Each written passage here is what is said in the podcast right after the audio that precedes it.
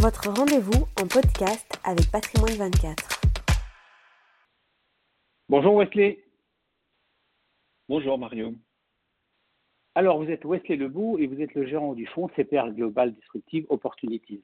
Alors, c'est le fonds dont nous allons parler aujourd'hui. Euh, pouvez-vous nous rappeler euh, rapidement l'historique du fonds euh, Wesley, la création, l'encours à ce jour, etc. Alors, le fonds Global Disruptive Opportunité a été lancé il y a plus de 4 ans maintenant. C'est un fonds de croissance d'action internationale qui va investir dans tout le spectre de la disruption et quel que soit son secteur.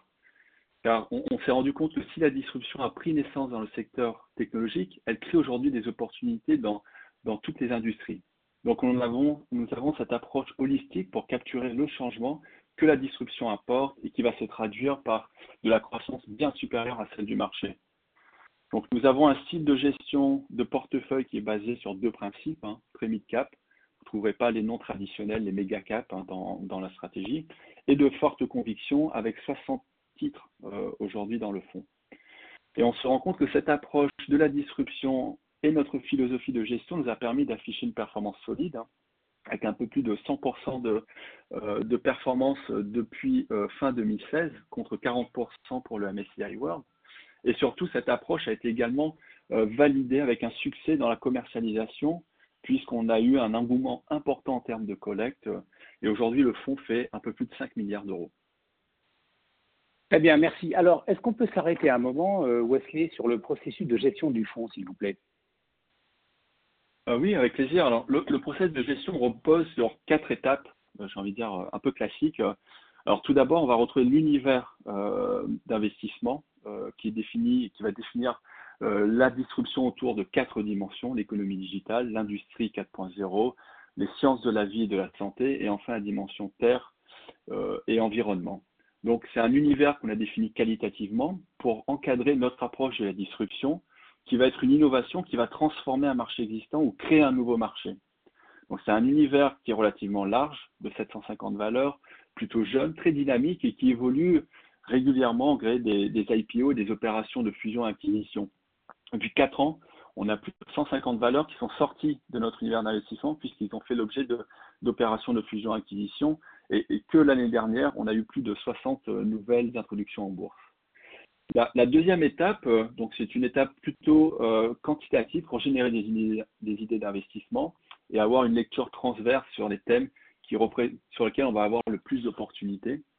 La troisième étape nous permet vraiment de rentrer, d'ancrer le fondamental dans notre processus de gestion avec une analyse classique avec, basée sur la thèse d'investissement, la valorisation et également, ce qui est important pour nous, c'est le timing d'investissement. Et enfin, la dernière étape, ça va être la construction du portefeuille où la pondération d'un titre va dépendre du niveau de potentiel de hausse hein, qu'on a déterminé à l'étape 3, euh, ajusté de différents critères de risque, hein, qui peut être la liquidité, la volatilité ou encore les, facteurs de style. Donc euh, historiquement, le poids max euh, dans le fonds ne dépasse pas 5%, avec 60 titres en moyenne.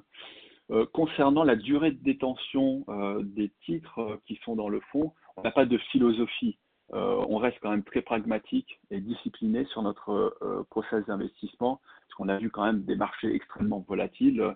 Euh, donc, on va toujours chercher à, à un moment donné, le meilleur couple rendement-risque dans le portefeuille.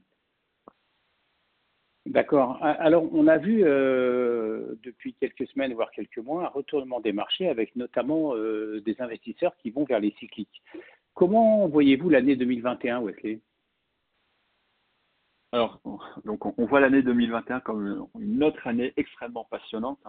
Euh, pour nous, l'année, a commencé réellement au mois de novembre 2020 avec les résultats euh, positifs des vaccins de Pfizer, BioNTech et Moderna Therapeutics qui ont euh, remis le marché en mode risk-on au profit de la thématique value cyclique et en délaissant un peu les, valeurs de croissance et, et de momentum.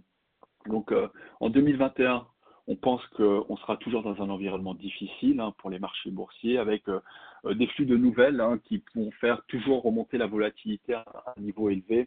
Lorsqu'on pense aux, tensions entre la Chine et les, États-Unis, par exemple, euh, l'intensification des procédures antitrust sur les, grandes valeurs technologiques, tant aux États-Unis qu'en Chine.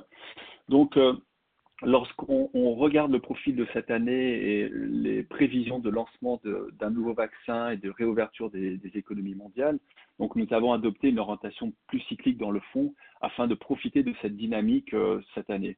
Donc, dans notre univers d'investissement, ça s'est traduit par une augmentation de l'exposition à la robotique, à la technologie des véhicules électriques, de la conduite autonome, ou encore aux technologies médicales et de diagnostic lorsqu'on pense à, la normalisation des, différentes euh, procédures et chirurgies électives. Pour 2021, on continue aussi à avoir des convictions de croissance séculaire euh, qui est orientée sur quatre thèmes.